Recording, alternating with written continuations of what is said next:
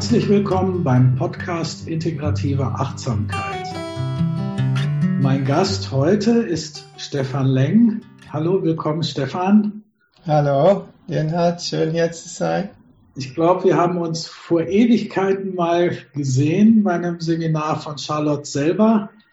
Also ich, ich bin da ein paar Mal gewesen vor, ich glaube, 30 Jahren oder noch mehr. Ja. Ähm, das hat mich sehr, sehr berührt seinerzeit. Also das ähm, Sensory Awareness hat mich unglaublich angesprochen. Mhm. Und ähm, ich finde, dass bei vielen Achtsamkeitsprogrammen, Meditation doch äh, die Sinne oder der Körper etwas kurz kommen. Mhm. Es ist doch vieles, was man jetzt Top-Down nennt, also sozusagen von oben nach unten und der Körper wird zwar so ein bisschen mit eingezogen mit, mit Yoga-Übungen oder so, aber nicht dieses Gewahrsein des Körpers. Nichts gegen Yoga-Übungen oder andere Übungen in der Art, aber es geht ja um integrative Achtsamkeit, also so ein mhm. Gewahrsein, eine Präsenz ins Leben zu bringen, ist ja doch was anderes. Und insofern freue ich mich sehr, dich dann heute als Gast zu dir zu haben, weil ich finde, die Sensory Awareness ist da einfach eine wunderbare Sache. Aber bevor wir dazu kommen, vielleicht ganz kurz, dass du was erzählen kannst zu deinem Weg. Du hast ja auch einen Meditationshintergrund äh, und auch zu deinem Weg zu Sensory Awareness. Und dann äh, habe ich noch ein paar andere Fragen, aber das reicht vielleicht erstmal. Okay. Äh, ja, ich habe ja tatsächlich, ich hatte zwar schon einen Eindruck von Sensory Awareness ab 1980, als ich mit einer Eutonie-Lehrerin für mhm. einige Zeit gearbeitet habe. Ich wusste aber damals nicht, dass sie, dass sie auch mit Charlotte studiert hatte. Das hat sie aus Gründen, die hier nicht wichtig sind, nie erwähnt. Und erst Jahre später, als ich dann mit Seymour Carter an, angefangen habe zu arbeiten, habe ich mich bei ihr gemeldet und habe gesagt, das ist aber sehr ähnlich. Und da hat sie gesagt, ja, ja, das ist auch, das ist, hat auch seine Gründe. Aber eigentlich habe ich dann eben die buddhistische Meditation erstmal entdeckt und habe mich da ab 1983 sehr drin vertieft vor allem Vipassana, obwohl ich eigentlich mit Zen angefangen habe, aber das war auch eigentlich Vipassana in Zen-Gewändern, das war so eine Mischform, was mir, was mir sehr zugesagt hat. Und ich habe mich dann eigentlich in den kommenden Jahren bis 1989 sehr in, ins Vipassana vertieft. Das war so meine, meine primäre Praxis. Und als ich dann aber, ich war dann auch in einer Gestalttherapie-Ausbildung und da ist irgendwann Sensory Awareness dann aufgetaucht. Und das hat mich dann doch sehr interessiert, weil für mich eben auch das körperliche Erleben sehr wichtig war. Und das ist ja im Gestalt, ist, in Gestalttherapie ist es schon auch da, aber eher als so ein Vehikel, um dann psychologische Erkenntnisse oder, oder, oder emotional zu wachsen. Und mich hat eben immer das Körperliche in sich selbst interessiert und halt, wir sind ein ganzer Mensch, wir sind nicht Körper und Geist und Emotionen, es ist alles, es ist alles ein Ganzes. Und als ich dann Sensory Awareness und eben auch, ja stimmt, auch im Buddhismus, ich brauche das Wort Körper eigentlich sehr selten in meiner Arbeit, eigentlich gar nie, aber mhm. sei jetzt so, weil das eben diese Trennung macht. Aber ich brauche es jetzt mal. Das Körperliche ist doch ein Sens, äh, ähm, auch ein Vipassana, also gibt es, was wir, finde ich, ein fürchterlicher Begriff, Bodyscan nennen, wie wenn wir da mit einem Computer durchgehen würde. Das ist auch eine körperliche Sache. Aber wieder geht es eigentlich darum, den Geist zu, zu trainieren. Ja. So, das wurde mir aber eigentlich eher bewusst, als ich das erste Sensory Awareness Seminar besuchte mit Seymour Carter in Zürich in der Schweiz.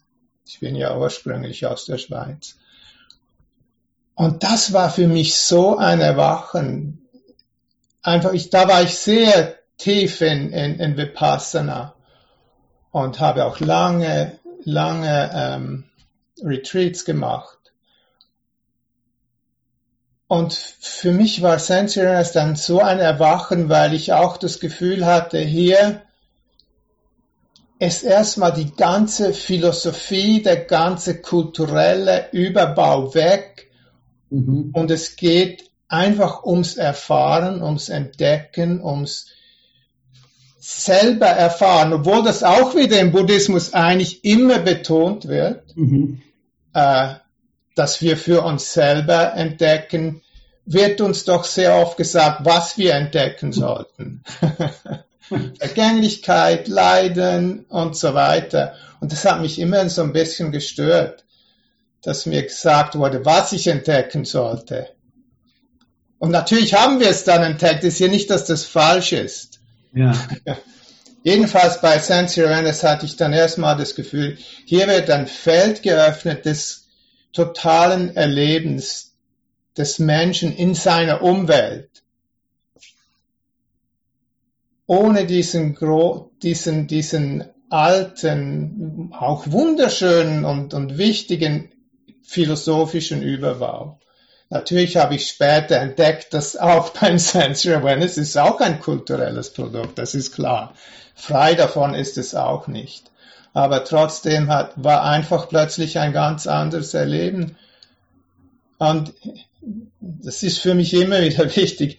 Es durfte auch Spaß machen. ja. Und da, da, also okay, jetzt ist ja alles unter der Haube Achtsamkeit. Und das, das war ja auch ist natürlich im Buddhismus wichtig, aber das ist ja viel mehr als Achtsamkeit. Es ist ein komplexeres Gebilde. Und auch erstmal in, in Sensory Awareness, Ende der 80er Jahre war Achtsamkeit noch nicht ein Begriff, den man da gebraucht hat. Aber natürlich waren wir präsent. Wir waren dabei und wir waren eben sehr tief dabei. Und, äh, und auch da war eben diese Freiheit des Forschers, die, die ich sonst kaum erlebt habe. Dadurch, dass eben Sensory Awareness keine festgelegte, keine festgelegten Übungen hat, mhm. sondern sozusagen aus dem Moment heraus, auch wenn wir etwas immer wieder machen, das stimmt natürlich auch, etwas frisch entstehen kann aus dem Moment, so wie es passt, mit den Teilnehmern, wo die Lehrerin, der Lehrer ist und so weiter. Es geschieht etwas zusammen. Das, und das macht Spaß, weil es eben, weil es frisch ist. Ja. Macht das Sinn so? Ja, auf jeden Fall. Das ist auch, trifft auf genau meine Erfahrung, die ich gemacht habe mit, mit Sensory Awareness. Das ist, ähm, wie du auch sagst, es ein, ein Kontakt mit dem Leben ist, wie es sich im gegenwärtigen Moment entfaltet. Mhm. Ähm, und eben auch diese Offenheit, also nicht ein bestimmtes Ziel, äh, weder Erleuchtung. Ja, die Erleuchtung. was immer sein mag. Ähm, und meine Erfahrung war eben auch, dass mir Sensory Awareness als erstes geholfen hat, wirklich so eine Kluft zwischen Alltag und Retreat-Welt zu überbrücken. Das war am Anfang, wurde ich so ein bisschen zum Retreat-Junkie, ja. weil ich, also wenn man meine Neurotransmitter gemessen hätte nach dem Retreat, ich war ganz sicher high und das verflog dann natürlich ja. mit der Zeit und dann musste das nächste Retreat kommen und es entstand wirklich immer mehr eine Spaltung zwischen Alltag mhm. und Retreat-Welt. Und Sensory Awareness war für mich wie so eine Brücke. Ähm, etwas, was außerhalb dieses Rahmens, dieses schützenden Rahmens, manchmal vielleicht auch engen Rahmens, was da auch möglich ist, aber doch äh, die Möglichkeit findet, so eine Tiefe auch im täglichen Erleben zu finden. Absolut, ja. Absolut. Es ist gut, dass du es sagst, weil das wäre mein nächster Punkt gewesen, was ich eben da auch erlebt habe. Plötzlich auch wieder in den Retreats hat man schon immer davon gesprochen. Ich will auch das den Buddhismus jetzt nicht schlecht machen oder die Retreats. Dass, ja, das, natürlich geht es darum, wie das dann im Alltag weitergeht. Aber für mich war, ich kann mich ganz genau erinnern an den ersten, die, den ersten Abend mit Seymour und dann nach Hause im Zug und wie ich gemerkt habe, das ist alles ein Stück es ist nicht mehr, jetzt meditiere ich und jetzt gehe ich nach Hause, sondern das hat alles dann zusammengehört. Das war für mich wirklich ein, ein tolles Erleben. Ich, ich denke auch, dass, also es liegt mir auch fern, äh, das irgendwie als Kritik an der buddhistischen mhm. Praxis zu sehen. Der Buddhismus hat sich ja immer angepasst der jeweiligen Kultur. Und letztlich geht es denke ich, ums Gewahrsein. Und das ist jenseits von irgendeiner Kultur. Und unser Alltag, denke ich mal, ist ganz besonders verrückt mit ja. den Medien und allem im Vergleich zu früher. Und ähm, ich, meine Erfahrung ist auch, dass ähm, zumindest die traditionellen Buddhisten jetzt nicht mit unserer Persönlichkeit arbeiten, sondern äh, da geht es halt in dieses offene Gewahrsein zu kommen. Und ja. die Persönlichkeit wird eher als Ego, als schlecht muss man töten oder die Geistesgifte, das ist ja da überall. Und ich glaube, da, da wird einfach eine Erweiterung findet da statt. Und dass es wichtig ist, auch manche Begrenzungen mal darüber hinauszutreten, was nicht heißt, dass man die Wurzeln vergisst. Und die bleiben ja. Also die, ähm, das ist, glaube ich, immer dieser Balanceakt und ich denke mal, dass für dein Erleben im Sensory Awareness deine buddhistische Praxis vorher sicher dazu beigetragen hat, dass die so, dass es dann so intensiv gleich wurde und du so tiefe Erfahrungen machen konntest. Absolut, ja. Und das ist, also ist, für, ist bis heute so, dass der Buddhismus oder die buddhistischen, die buddhistische Meditationspraxis ist für mich immer noch ein, ein Hintergrund, auch wenn ich nicht so viel jetzt formell sitze, das ist da, das ist ganz lebendig in mir und, und es war auch sofort für mich klar, dass das zusammengehört, dass das ein mhm. Stück ist. In der Praxis ist es oft nicht so einfach. Ich habe viele Jahre versucht, buddhistische Lehrer davon zu überzeugen, dass sie Sensory Awareness integrieren sollten. Oder umgekehrt, und da gibt es doch eine gewisse Scheu, obwohl das ändert sich ja jetzt auch schon ein bisschen. Aber es ist ja schon weitgehend dann doch getrennt. Und erst jetzt in den letzten Jahren kommt es für mich auch endlich in der Praxis mehr tatsächlich zusammen.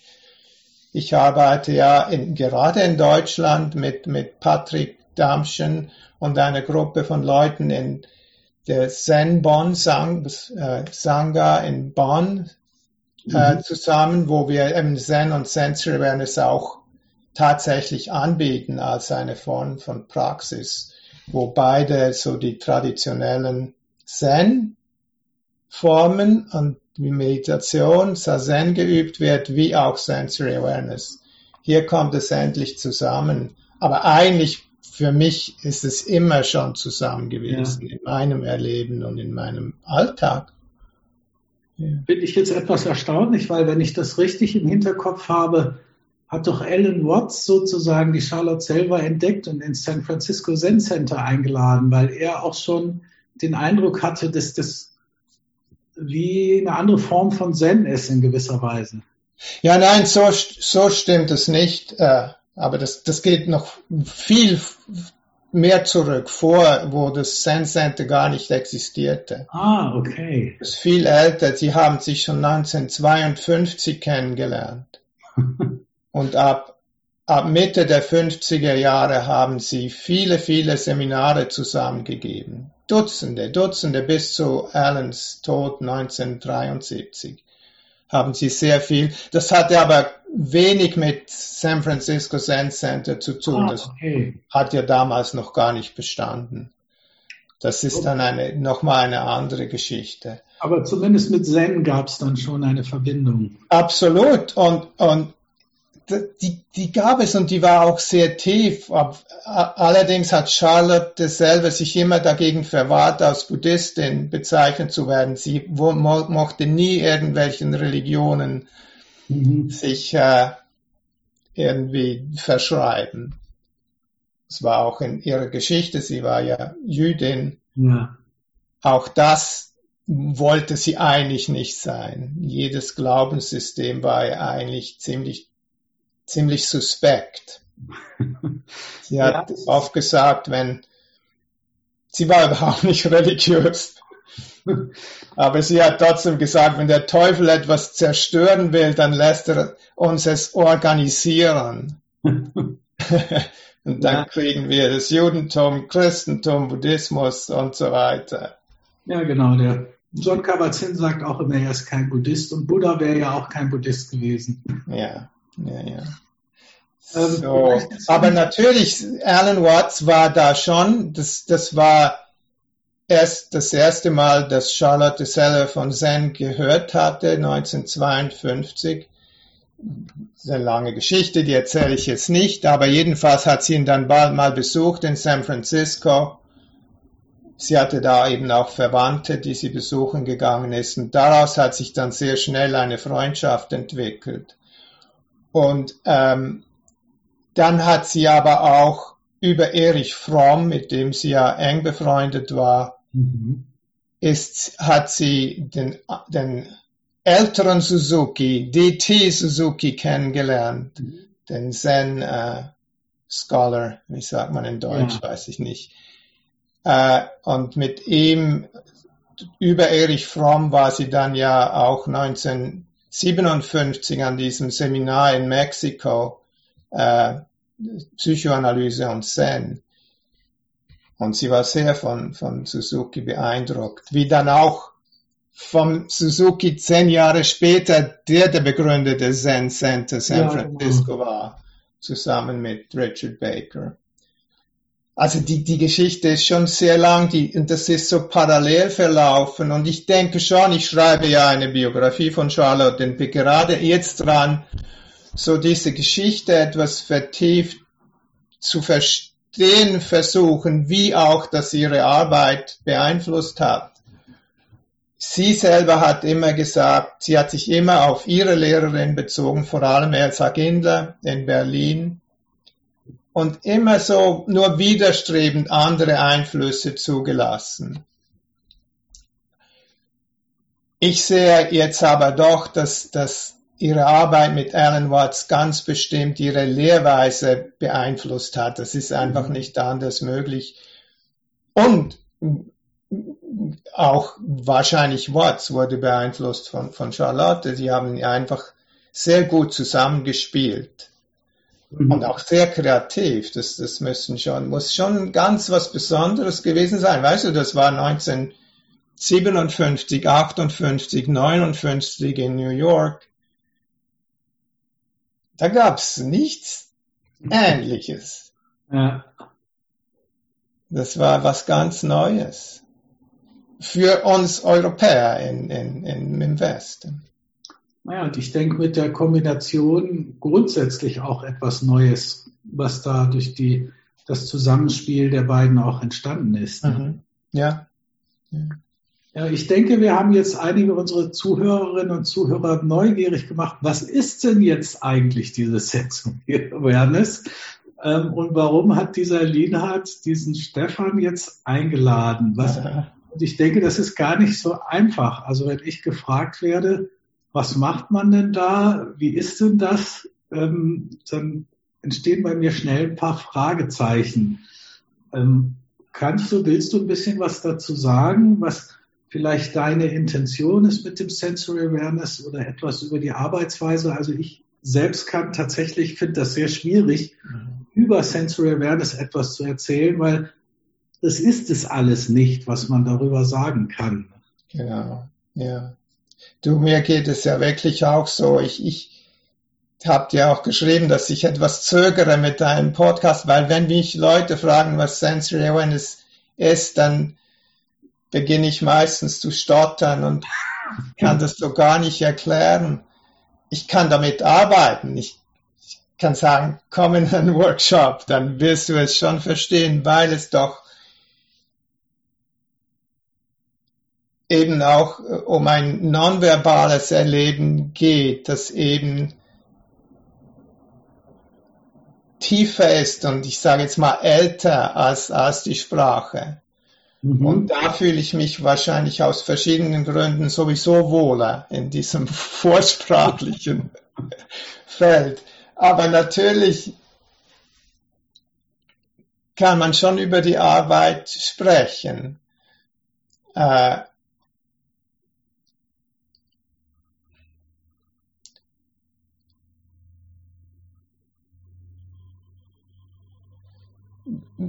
ganz kurz geschichtlich, es ist in, in, in den Anfang des 20. Jahrhunderts in und um Berlin entstanden, im, im Umfeld von der Reformbewegung, vor allem dann auch in den 1910er und 20er Jahren, aber eigentlich geht es weiter zurück, wo, wo einfach auch eine Art des Zurücks zur Natur stattfand als Antwort auf die Industrialisation. Und da wurden verschiedene neue Methoden, gerade auch im Zusammenhang mit Gymnastik, wo man eben von diesem Leistungsprinzip wegkam zu mehr lebendig werden und selbst erfahren und auch eben wieder ein Zurück zur Natur. Und, und hier, also das ist mir heute so wichtig, ich mache jetzt einen großen Sprung zu heute, das ist mir heute gerade auch wieder so wichtig und ich erwähne das im Moment fast jedes Mal, dass wenn wir, wie wir sagen, mit uns selbst arbeiten, dann sind wir ja eben auch ein Stück Natur. Mhm. Also was ich, ich nenne, ist ein Produkt dieser Erde, ein Produkt dieser Welt. Mhm. Es ist kein Geistesprodukt, das irgendwer je mal entworfen hat, sondern wir wachsen aus dieser Welt und leben in dieser Welt und sind diese Welt. Und das interessiert mich eben in dem Sinne auch nicht ein besser werden. Deshalb mag ich auch das Wort Achtsamkeit eigentlich nicht so, weil für mich hat es so ein, ein, eine, ein Geschmack von Achtung, aufpassen. Ja, ich muss anwesend sein. Aus irgendwelchen Gründen ist es jetzt besser und wichtiger. Ja.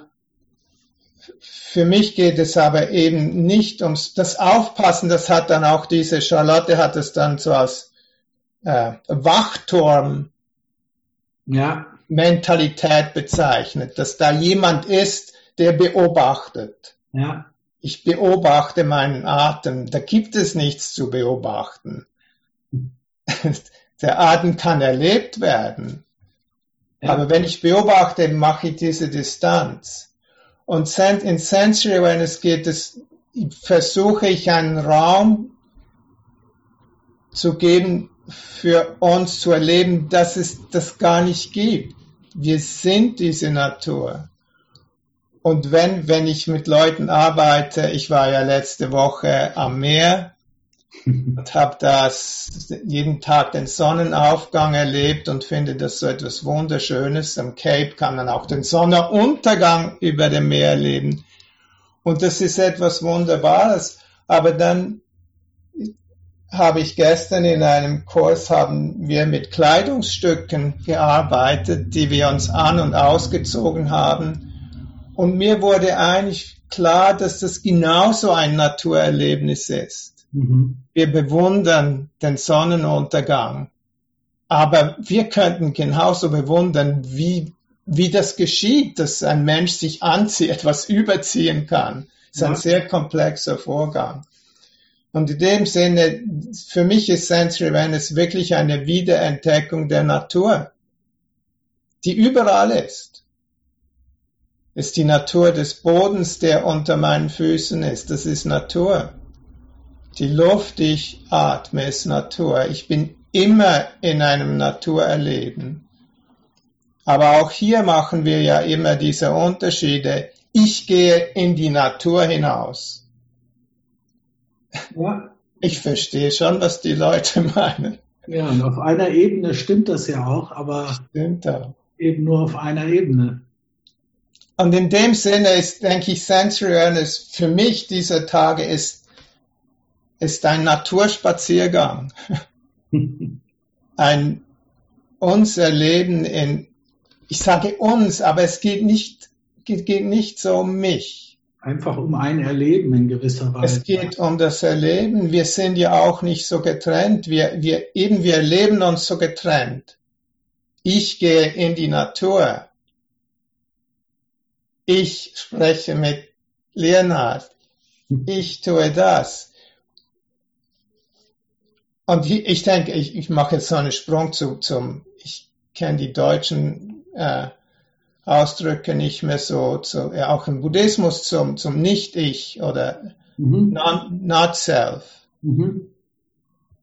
Hier in diesem Naturerleben können wir eben auch das ganz direkt erleben, dass es in dem Sinne dieses Selbst nicht gibt oder nicht als permanente oder getrennte Einheit.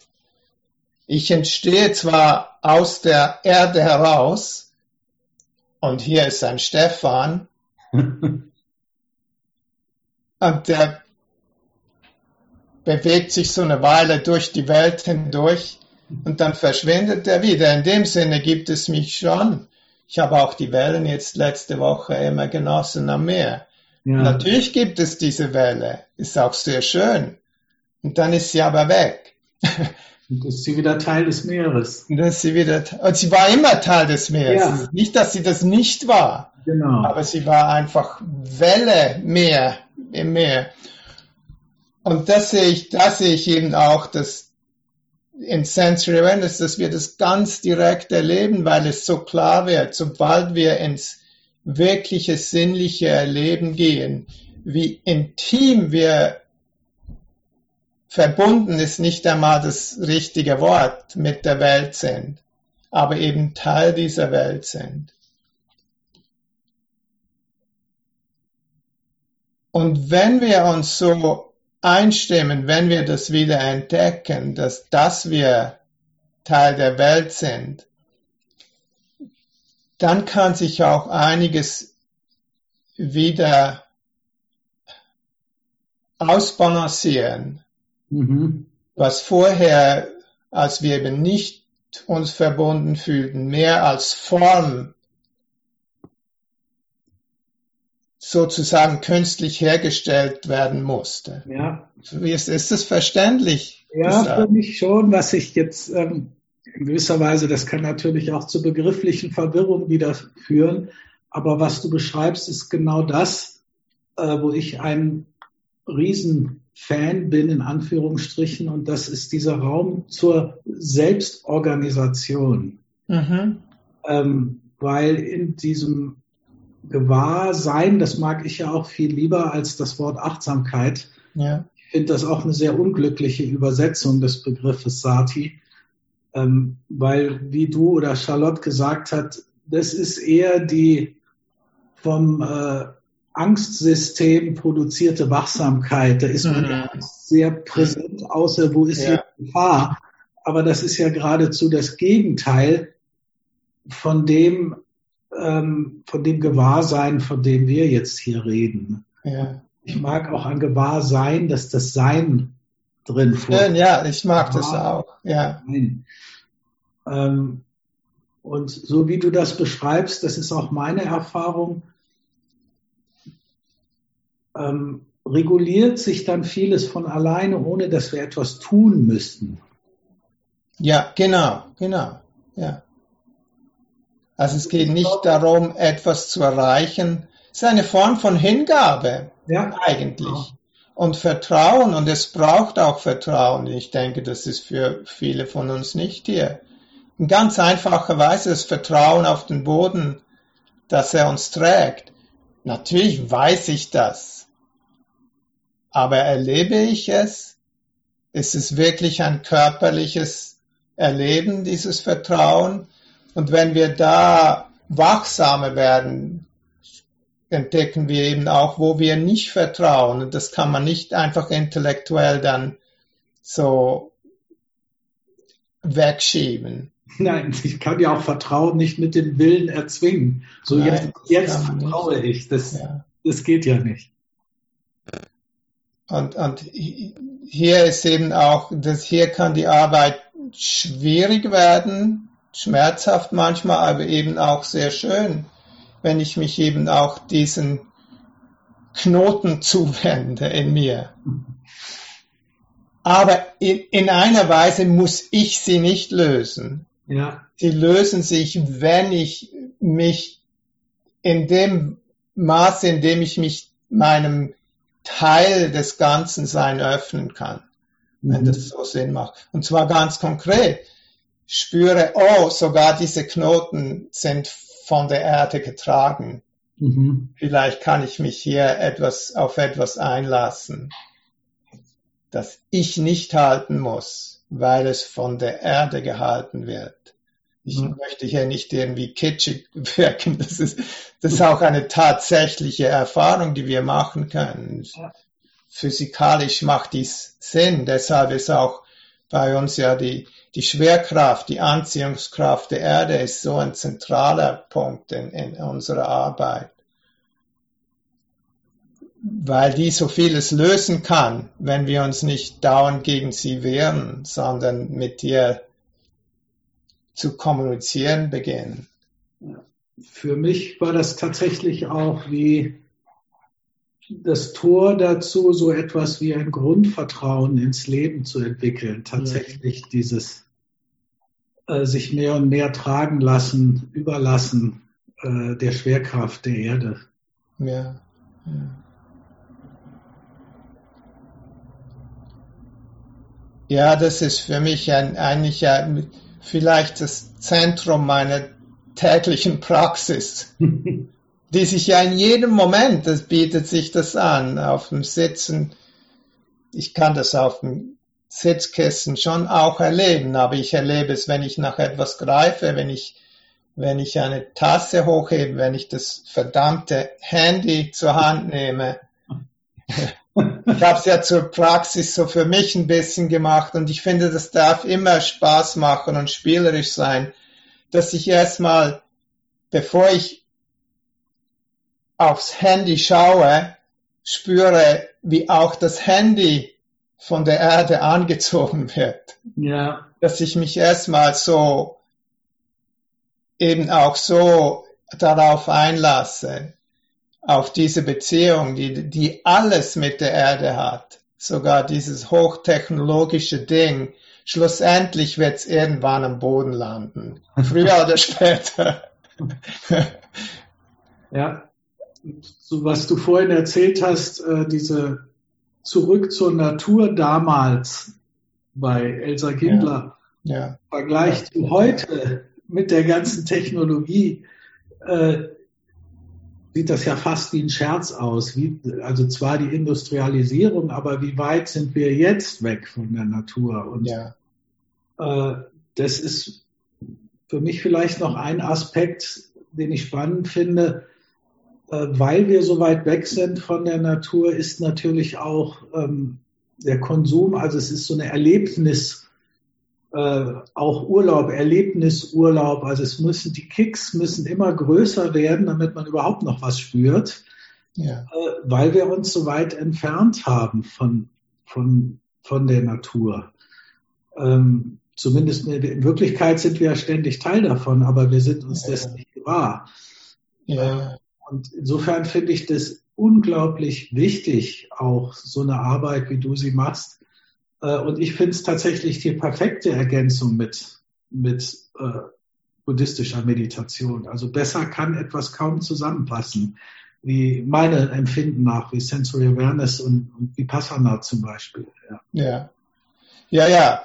da gibt es jetzt verschiedene Wege, die wir jetzt gehen können, aber ich, ich habe oft, denke ich, dass Sensory Awareness meine meine Vipassana-Praxis ist. Mhm. So wie ich Vipassana praktiziere, ist es Sensory Awareness. Und das könnte man wahrscheinlich auch von Zen sagen. Zen hat ja diese, diese starke Formalität, dass die genau auf die Formen geachtet wird. Aber eigentlich ist alles Form. Wieder, wenn ich nach etwas greife, das ist auch eine Form. Ja, das stimmt. Ja. Und wir be bewegen uns immer in den Formen. Die Frage ist, ist die Form lebendig oder ist sie erstarrt? Und ich denke, die Chance ist für uns im Westen, dass wir eben schon auch, dass der Buddhismus sich auch hier eben verbindet mit westlichen Wegen der Erkenntnis. Und Sensory Awareness ist ein wichtiger solcher Weg. Und, und, und da denke, dass wir sind ja da eigentlich erst am Anfang. Das sind erst die ja. letzten 50 Jahre oder so. Dass der Buddhismus einfach auch seine Ausformung hier finden muss. Ja, deshalb. Muss, weiß nicht, ob er es muss, aber wird. wird. Ja. Ja, das, ähm, deshalb habe ich dich ja auch eingeladen, weil ich finde, dass das ähm, sehr zeitgemäß ist, das Sensory Awareness. Und ähm, wir werden dich ja auch einladen von Arbor für Seminare und mal schauen, was wir noch so, was sich dann noch entwickelt aus dem mhm. Kontakt heraus. Mhm. Ähm, ich denke, wir kommen so langsam zu Ende. Gibt es denn noch etwas, ähm, was du, wo du das Gefühl hast, das würdest du gerne noch ergänzen oder was dir noch wichtig wäre, unseren Zuhörerinnen und Zuhörern mitzuteilen? Ähm, ich gehe so in verschiedene Richtungen gleich wieder.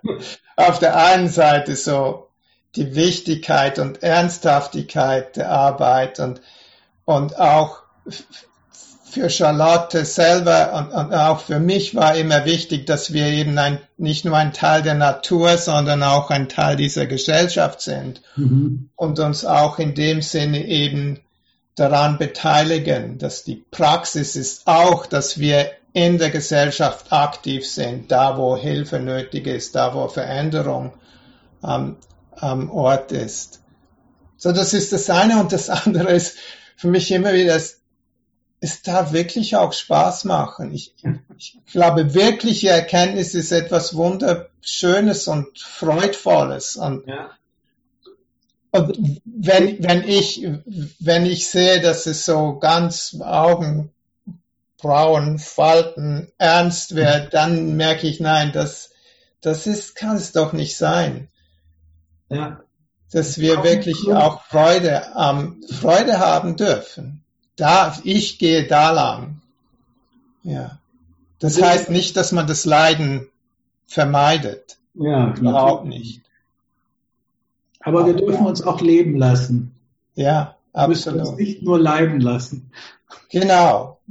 Und eben im, Kle im Kleinen, das ist ja im Kleinen da. Ich muss nicht eine wilde Party oder irgendwelche verrückten Reisen machen.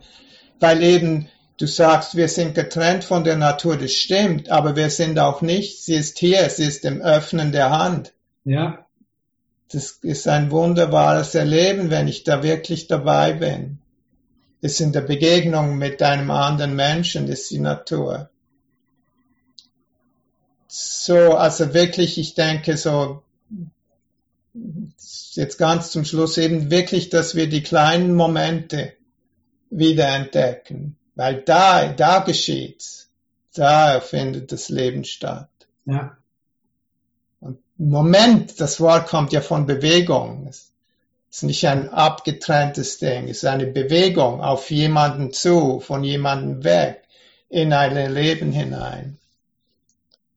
Und das ist in jedem Moment möglich. Die Natur ist immer hier. Vielen Dank, Stefan. Ich denke, das ist ein schönes Schlusswort für jetzt. Aha. Und ähm, wer weiß, was uns noch einfällt. Dann bedanke ich mich und auch ja. bei euch fürs Zuhören und bis zum nächsten Mal. Tschüss. Tschüss. Danke dir.